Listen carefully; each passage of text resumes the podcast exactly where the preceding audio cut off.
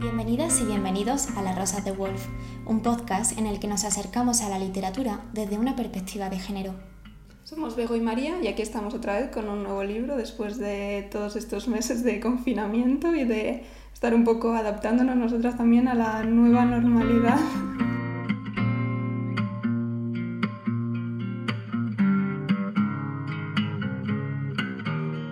Es el pasado y no el futuro el que se ha convertido en objeto de deseo. En el capítulo de hoy vamos a hablar de Los años, de Annie Ernaux. Es una autoficción que hace un recorrido desde los años 40 hasta nuestros días, sobre el paso del tiempo, la memoria y los cambios generacionales. Annie Ernaux lo hace en tercera persona, pero integrándose completamente en la historia. Narra los hechos que han marcado el desarrollo de la sociedad europea y del resto del mundo, tanto a nivel individual como colectivo, y en este repaso histórico nos sitúa y envuelve también a nosotros mismos, sintiéndonos parte de los recuerdos que muestra. Annie es una escritora francesa, además de catedrática y profesora en lengua moderna. Entre sus obras también encontramos La mujer helada o No he salido de mi noche. Ha sido galardonada en numerosas ocasiones, por ejemplo con el Premio de la Lengua Francesa, el Premio de la Academia de Berlín y recientemente con el Premio Formentor de las Letras, entre otros. Bueno, María, ¿y qué tal?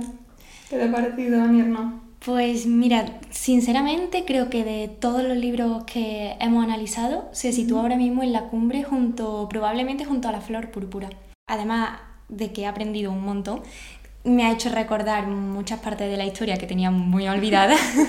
me he sentido muy ignorante en muchas ocasiones, pero también me ha ayudado como a viajar en el tiempo con ella porque digamos ese balance que hace desde 1940, desde esa posguerra de la Segunda Guerra Mundial hasta nuestros días, nos hace, dado, nos hace darnos cuenta perdón, de cuánto hemos evolucionado y por otra parte cuánto estancados seguimos, ¿no? no sé qué te ha parecido a ti. a mí me ha encantado también, o sea, es lo que tú has dicho, de los que más me ha gustado que hemos leído. Además que yo a ella la tenía como una escritora ahí un poco eterna pendiente, pero que nunca me nunca encontraba el momento. Y o sea, ha sido todo un descubrimiento. O sea, no habías leído tampoco, Yo no, había Yo tampoco. tampoco de ella, no, no, no. Y es lo que tú dices, a mí me gusta muchísimo cómo mezcla esa memoria colectiva con, con su memoria, ¿no? También con cómo está narrando pues la historia de Francia en concreto y cómo van pasando las generaciones, pero también es su autobiografía, ¿no? Es su vida, es algo muy personal.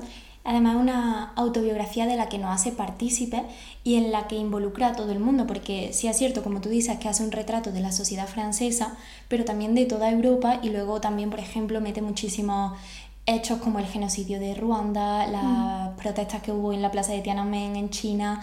O sea, yo lo que he pensado es qué documentada tiene que estar esta mujer y cuánto tiene que saber porque como te he dicho antes, mm, yo cuando la he leído he pensado qué ignorante soy, cuántas cosas de las que he estudiado se me han olvidado. Mm. Entonces me surge la pregunta de cómo habrá ella escrito este libro. Es que son, o sea, desde los años 40 hasta hoy, es que eso, son muchísimos años, como un diario. Sí, sí, sí, es así. Y a mí me gusta mucho lo que tú dices de, de cómo nos involucra a nosotros también, porque precisamente, o sea, obviamente no hemos vivido un montón de las cosas de las que ella habla, pero hemos sido también un poco partes como de, la herencia de eso.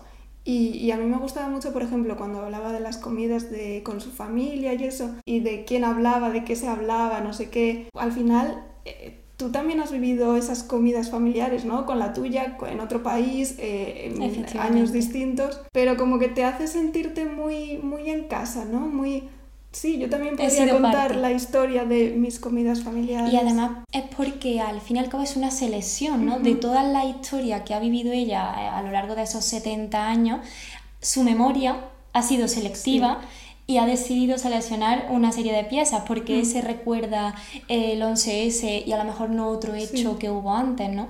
Yo creo que eso también es lo que hace identificarnos cada vez más con ella, que nosotros también tenemos una memoria muy selectiva y hay cosas que la hemos olvidado completamente. Y o a lo mejor alguna imagen nos evoca un acontecimiento, nos recuerda a otro no sé, como ese proceso que hace ella de, recuerdo y cómo defiende la memoria. Dice, tenemos que ser cívicos y justos con ella porque al fin y al cabo es como una cuestión de patriotismo, ¿no? De cosas que hemos vivido y que nos tienen que hacer seguir adelante. Y lo que tú dices, de hecho, ella también lo llama como marcadores de una época, ¿no? Que son a través de los medios de comunicación, sobre todo pues ahora en los últimos años y con las redes sociales más aún, cómo se pone el foco sobre ciertas cosas que es lo que ella dice, que a lo mejor no es exactamente como nuestros recuerdos o nuestra memoria, sino que son como, pues eso, los marcadores de una época, lo que se supone que tenemos que recordar de X años, de lo que sea. O sea, el 11S, por ejemplo, cuando ella habla de esto, que sigue siendo muy común, ¿no? Como preguntarte, ¿y dónde estabas tú el 11S? Eh, ¿Cómo te enteraste? ¿Cómo lo viviste? Incluso nosotros que estábamos a, miles de kilómetros, ¿no? En, en otro uso horario, en todo. Y aún así es como una fecha clave digamos, en nuestra... Sí, obviamente es una fecha que yo creo que ha marcado el calendario de toda la sociedad y me uno a esto que has dicho de los medios de comunicación, de las redes sociales. Justo en este momento, yo creo que ahora que el mundo está un poco tiritando, ¿no? Creo que el COVID ha sido tratado de una forma muy particular por, por, las redes sociales, que todos nos hemos convertido en periodistas, que todos nos hemos convertido en críticos, en sanitarios. Mm, esa inmediatez de la noticia, ¿no? Ese olvidarnos de lo que pasa en el resto del mundo porque yo muchas veces pienso, si esto no le hubiese pasado a España, a Italia, a Francia, si se hubiese centrado en África, ¿le hubiésemos dado la misma importancia? Ay, para nada. Pongo la mano en el fuego porque no. Entonces, al fin y al cabo, creo, creo que un poco también ese distanciamiento del que ella habla, de que como nos repercute, nos preocupamos. No nos preocupamos de África en su día, de hecho, lo nombra ella también en alguna que otra ocasión. Sí, cuando dice eso, que las guerras de África no sabían muy bien de qué iban, ¿no? Como que dice algo como el conflicto de África les hacía sentir torpes, algo así, porque no podían distinguir quiénes eran los buenos y quiénes eran los malos. Al final es eso, que en realidad es como toda la herencia del colonialismo, ¿no? Sí, sí, sí. Pero como esa incertidumbre, ese un poco darnos igual lo que ocurre en África, como verlo con una distancia súper lejana, ¿no? Y sobre lo de los medios de comunicación también yo pensaba mucho en el, el movimiento del Black Lives Matter. Total. Que fue como unos días de súper a tope con todas las redes sociales, pero luego ves cómo va desapareciendo, cómo ese interés... Es una mecha que se claro, Y que no debería ser así, o sea, al final es algo que continúa, que sigue siendo importante, pero para los medios de comunicación es como que, bueno, esto ya ha pasado su momento, pasamos a lo siguiente. Sí, porque creo que llega un momento en el que deja de importar. Tiene su auge, tiene su importancia, por ejemplo, también con el orgullo, el Día del Orgullo LGTBIQ, igual parece que es un día solo con el 8M. También parece como que el resto del año. Sí, el resto del año nos olvidamos, el resto del año no importa que haya violencia, no. O sea, al fin y al cabo una cuestión más social, bueno, y también política, totalmente. Y mm, también quería, quería resaltar cómo ella habla del pasado. O sea, mm, creo que la memoria la divide en un abanico súper amplio. De hecho, yo diría que es como el leitmotiv del libro. Esa memoria individual, esa memoria colectiva. Pero también esa nostalgia por el pasado, que mm, hubo un determinado momento donde todo lo nuevo era deseable, donde ella habla del gusto por poseer las cosas nuevas, de, que le gustaba que, que, los demás mirasen, que tuviese ¿no? Esa, ese móvil nuevo, ese mm, Digman, eh, cualquier mm. cosa que fuese. Pero llega un momento en el que eso se para y ya lo que anhela es el pasado. Y eso a mí me parece muy bonito porque además tú sabes que yo defiendo mucho la vida de pueblo y yo soy de pueblo entonces como que veo que hay una diferencia entre la ciudad y el pueblo que ahora desde la ciudad, como se vive como a un ritmo mucho más frenético, se envidia o se anhela, ¿no? Ese, ostras, llega las vacaciones, me quiero ir al pueblo a despejarme. Y eso me parece muy bonito que lo resalte. Y también sobre lo que has comentado, a mí hay un fragmento que me gustaba muchísimo que era cuando empiezan pues a tener televisión, a tener cosas así, todo el mundo quiere como tener más y ellos los jóvenes hablan de eh, algo así como vivir eh, acorde a los tiempos, no sé qué, pero luego ella dice, es que no teníamos ni, apenas ni para comer, los niños se seguían muriendo de hambre, o sea, vivir acorde a los tiempos, pero ¿con qué? tiempos? ¿Con qué? Sí, y además, ahora que has tocado el tema de los jóvenes, también habla ella de una juventud eterna. De, bueno, ella no se esperaba en su día ni ser madre, decía que le parecía como incompatible de conciliar el trabajo con la maternidad que a día de hoy sigue pasando. Por eso digo que aunque sea un libro que se haya escrito a lo largo de los años, creo que está muy conectado con la realidad. y luego pues se encuentra que es madre, que tiene dos hijos y que sus hijos cuando son adultos no es como cuando ella era adulta, que a los 30 años ellos siguen en casa, siguen yendo a comer y yo me veo en casa de mi madre y digo, es que es lo mismo. y sin embargo pienso en mi madre y en mi padre y con mi edad pues ya estaban casados y mi hermano estaba al llegar. Ese cambio de mentalidad, ¿no? O también de lo que nos va ofreciendo la vida que, que cada uno al final elige como, sí, como un estilo de vida diferente. Y, y creo que es muy difícil de, de conciliar, no sé si, si me explico. Y también esa diferencia generacional cuando ella habla de mayo del 68, de cómo lo vivieron ellos y todo, y luego cuando años más tarde, creo que es en el 86, vuelve a haber unas revueltas de estudiantes más pequeñas, obviamente, pero como que ella al principio veía un poco de ese espíritu, pero de otra manera, ya no era lo mismo, como que querían unas cosas muy concretas y ya está. No era tanto el espíritu revolucionario de, del 68. Sí, de hecho. Ya vivió. De hecho, cuando va llegando al final, dice, ¿por qué será lo próximo por lo que luchemos? ¿no? Ella se pregunta, mm, ¿qué es lo que queda por luchar? Siente como que esa mecha de la que antes hemos estado hablando con los medios de comunicación se va apagando, que ya no hay una razón. Hay muchísimas razones, pero nos estamos como desconectando. A mí yo tengo que destacar una cosa que me ha encantado y es cómo ella mezcla todos estos hechos colectivos, digamos, con su propia vida. O sea, porque ella va repasando año tras año un poco lo que va ocurriendo, pero mientras tanto, por ejemplo, ella habla de la foto, la chica, de la trenza, no sé qué, es ella misma, está hablando de ella en tercera persona. Y a partir de ahí, pues habla de ella en el colegio, de lo que le estaba ocurriendo, o al final cuando ya está como recogiendo todo y empieza a decir, en estos años habían ocurrido y como que pone la lista de cosas, de el cáncer que había tenido, de que se había divorciado, todas esas cosas, que es como está haciendo un libro que es lo que tú decías, casi parece de historia, entre comillas, ¿no? Por el repaso que hacen, no es de historia, o sea, es... sí, o animamos a leerlo, que no es un libro que vamos a que parece un libro de historia, parece que es muy aburrido, pero no lo es. Pero a lo que me refiero es que como va así repasando un poco todo lo que va ocurriendo, pero al mismo tiempo está ella ahí dentro, o sea, es, es, es muy personal al mismo tiempo, es, pues es eso, es su autobiografía. además, o sea, una autobiografía que yo diría que es como una crónica de ella misma. Sí. Y de su crecimiento, También, de cómo ha ido evolucionando a lo largo de sus años, de cómo le ha afectado todo lo que le ha ocurrido. Y del papel de la mujer, cómo, cómo le afecta a ella, por ejemplo, cuando habla del aborto, de Simone Bale, del, de que las mujeres tenían que ser de como la píldora, ¿no? que Se ve como ese paso de, de, de no, no, existir sí, sí, casi hasta, hasta que ya existía, pero los médicos eh, no te la daban así como así y además si tú ibas a pedirla pues como que te daba vergüenza, ¿sabes? Que no, no te atrevías a pedirla porque... Yo creo que en este libro el sexo como tabú es visible constantemente.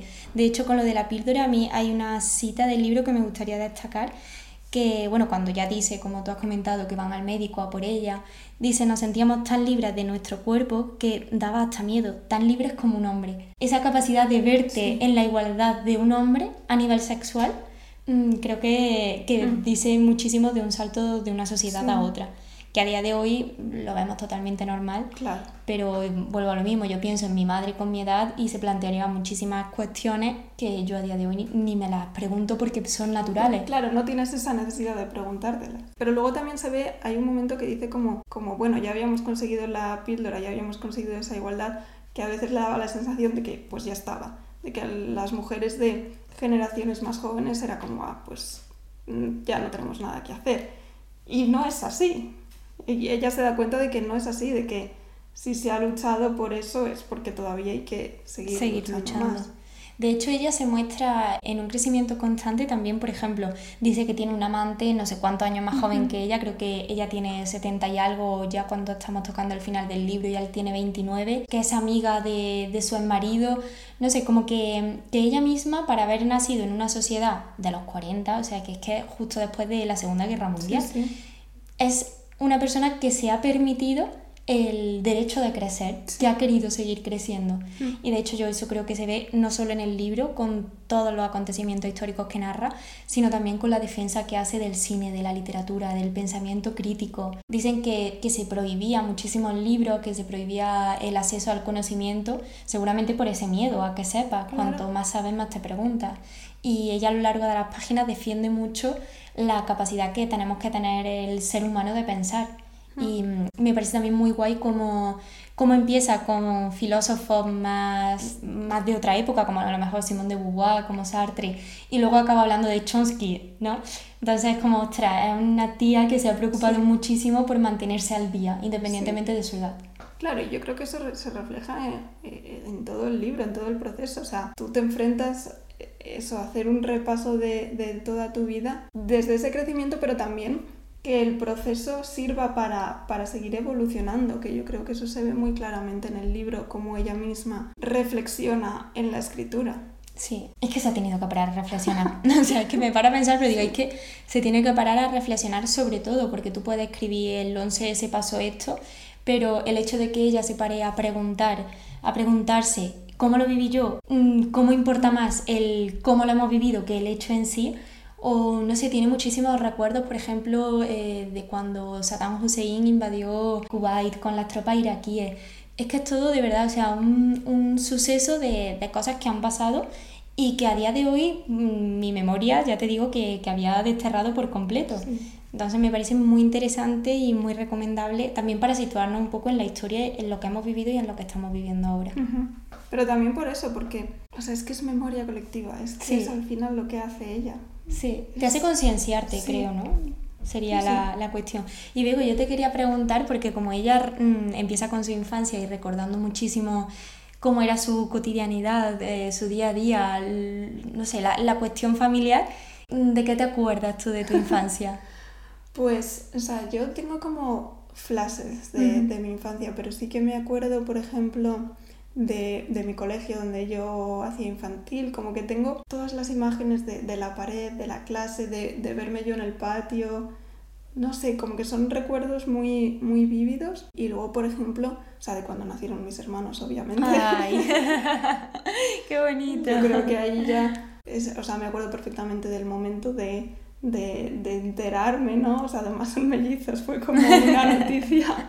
Un boom. Sí, sí, sí. Y cosas así. ¿Y te acuerdas de conversaciones? Porque ella en el libro dice como que vive su infancia, o que vivió, perdón, su infancia de una forma en la que ahora la recuerda como una película muda, sí. eh, solo con imágenes. Sí. ¿Tú te acuerdas de conversaciones o solo...? Yo, o sea, es, tal cual lo que dice ella. Sí. Sí, sí, sí, yo sé eso, lo veo como en imágenes. Además que yo creo que muchas veces las voces se nos olvidan, entonces son imágenes, son imágenes. Bueno, pues o sea, tu memoria es buena porque te ha guardado la imagen de tu hermano, que son maravillosos, de, de cuando nacieron. ¿Tú no te acuerdas? Bueno. Yo, no, yo de cuando mi hermano nació, no, no porque, porque, es más no. grande, me saca seis años. Pero sí que me acuerdo de, de muchas cosas y de conversaciones también. Sí. Sí, sí. Sea, no de, vamos, no de una gran cantidad, pero, por ejemplo, una de las conversaciones que más me acuerdo fue con mis padres. Ellos llegaron de trabajar una noche de verano y estaba yo en mi casa llorando y yo tenía 8 años y me preguntaron que por qué lloraba. Y yo les contaba que yo lloraba porque no quería que se muriese la gente que yo quería. Entonces, claro, pues mis padres me acuerdo sí. que me llevaron a un bar, nos lo pasamos súper bien y me dijeron, María, ves que nosotros siempre vamos a estar contigo aunque nos vayamos. Y de, como eso lo tengo súper Sí. súper clavado. De hecho, yo empecé a escribir porque me dijeron, tú todo lo que es eso, tú escríbelo. Y fue a raíz de, De ese tipo de conversaciones. Eso sí me acuerdo mucho. Y luego, pues, no sé, en el campo con mis primos, sí tengo muchas Mm. imágenes. Mm, con mi abuela, en plan, porque con mi abuela siempre he hablado mucho. Así como cosas más, ya más sueltas, ¿no? Sí. Pero no sé, de eso sí que me acuerdo. Además, me acuerdo hasta el vestido que llevaba, un vestido verde de tirante. Porque yo leyendo también el libro pensaba, cuando ella habla pues de los autores, de las películas que ha visto, ¿no te pasa que a veces identificas, o sea, no te acuerdas de cuándo leíste ese libro, pero identificas a lo mejor un autor con, con una época sí, tuya sí, sí. o un libro en concreto con un verano, Totalmente, así? totalmente. Y me pasa muchísimo con la música. Ujú. Yo escucho canciones a día de hoy que a lo mejor que las escucho por azar porque digo, uy, esto lo escuchaba yo hace no sé cuántos años. Y me llevan a ese momento en el que la estaba Sí. escuchando. Sí, sí, sí. Pues por ejemplo, sobre todo de la carrera, me acuerdo de muchas cosas o, o algunas canciones, grupos que compartía con mi amiga. Y si las escucho, mm, me acuerdo pues de mi amiga Carmen, de mi amiga María, del Sí. momento en mi piso, ¿no? De estudiantes. Sí, sí, es verdad, eso no lo había pensado yo. Y lo que ella dice de marcadores de una época, aparte del 11S, ¿tú sientes que ahora Uf, o sea, mm, ¿pero te refieres a hecho histórico? ¿Qué hecho histórico me ha marcado? o- Sí, o, o algo así. Yo, por ejemplo, o sea, para mí, si tuviera que decir uno, pues sería el 15M. Yo creo que, o sea, el 11S obviamente lo, lo viví, pero yo era muy pequeña, o sea, me acuerdo del momento exacto. Pero yo no tengo tanta capacidad como para sentirlo O de desmenuzarlo. intensamente. Claro, o sea, fue como... Yo era demasiado pequeña para cuando llegué y entender ahí lo que estaba ocurriendo. Pero el 15M, que ya sí lo viví yo, eh, no sé, para mí es como, pues eso, un marcador muy, muy claro de... Y del paso del tiempo, ¿no? Cuando piensas, han pasado no sé, No sé cuántos años. Dios mío. Pues mira, yo el, el 8M de hace dos años, Ajá, para mí fue brutal. sí. Fue súper importante, además era la primera vez que yo lo pasaba aquí en Madrid, pero ese año además yo creo que, que fue la manifestación más grande que hemos Sí, tenido de creo que sí. 8M en España y eso sí que marcó como un antes y un después para mí. Ya de por sí yo creo que todo mi alrededor estábamos muy comprometidos y con, con el feminismo, pero eso yo me acuerdo de volver, yo vivía en Alcalá y estaba trabajando aquí en Madrid, entonces de volver en el, en el cercanías de Madrid a Alcalá con la radio y estaba escuchando la cadena SER y decían que todas las periodistas decían yo también paro, el mundo se para sin nosotras. Me acuerdo perfectamente de decir, guau, mañana es la manifestación, llegar a, a mi piso con, bueno, estaba en una residencia con mis compis, hacer las pancartas. No sé, ese día sí que lo recuerdo como Sí, yo creo que muy sí. guay. También porque creo que, aparte de que a nivel individual y personal marcase un antes y un después, volvemos a lo mismo. Fue a nivel de memoria colectiva un hecho muy grande. Sí, porque además, o sea, fue una manifestación muy grande, pero no solo aquí No, exacto. en Madrid o en otras ciudades de España, sino como que en muchos puntos del mundo hubo manifestaciones muy grandes y yo, al menos que recuerde, es como la más importante, Importante. mm, Sí. que, que, que yo recuerdo. Que, que recuerda, Sí. efectivamente. Y Bego, te voy a hacer una, una pregunta para terminar, que se me ha ocurrido ahora porque la verdad que no la había pensado. Eh, Annie a lo largo del libro habla mucho como que de que ella no sabía cómo se iba a ver cuando fuese adulta o cuando tuviese 50 años, 60, que era como si esa época no fuese a llegar. Tú, por ejemplo, cuando te lo pongo fácil, con 40, No tengo ni idea, o sea, si no sé qué voy a hacer el año Ya. que viene, María. Pero yo, o sea, no tengo ni idea. Sí que me acuerdo de que de más pequeña como que quería tenerlo muy claro. Y, y, y no sé, y como me imaginaba, pues eso, yo me imaginaba a los veintipocos ya con un montón de hijos y no sé qué. O sea, obviamente luego no. Pero, pero ahora mismo es que también me resulta imposible pensar eso. O sea, totalmente. no sé tú. ¿Yo? Si lo tienes más claro. Pues que va, que va. Yo me veo, o sea, siempre a lo mejor que hablo con mis amigas le digo, es que me veo como en un océano y un velero muy chiquito, un velero pero de cáscara de anual en medio y yo estoy ahí en ese velero súper perdida, dando tumbos y viendo a ver la ola para dónde me lleva. Totalmente. O sea, no tengo ni idea, de verdad. Mm, es verdad que creo que nunca lo he tenido clarísimo. Sí he tenido clarísimo a nivel profesional. Yo siempre he tenido muy claro, quiero ser periodista y quiero trabajar en un medio de comunicación, eso sí. Pero a nivel personal, mm, siempre es como, quiero sentirme libre. Todo lo que me suponga algún tipo de cadena, creo que me va a hacer daño, entonces no lo quiero a mí, no quiero que me condicione, ¿no? Pero es que no tengo ni idea, porque también yo creo que la libertad tiene un precio muy alto y, y no sé yo. Pues nada, Bego. Pues nada, eh, habrá que leer más de... Yo la verdad Ana que, vamos, podemos leer los que quieras porque me ha gustado muchísimo y además luego he estado echando un vistacillo a, a los demás libros que tiene y todas las, todas las opiniones, los comentarios Sí. son buenísimos. Sí, sí, sí, a mí me la habían recomendado un montón, y, pero es eso, la tenía ahí como, bueno, en algún momento llegará y, y ha llegado el momento, o sea...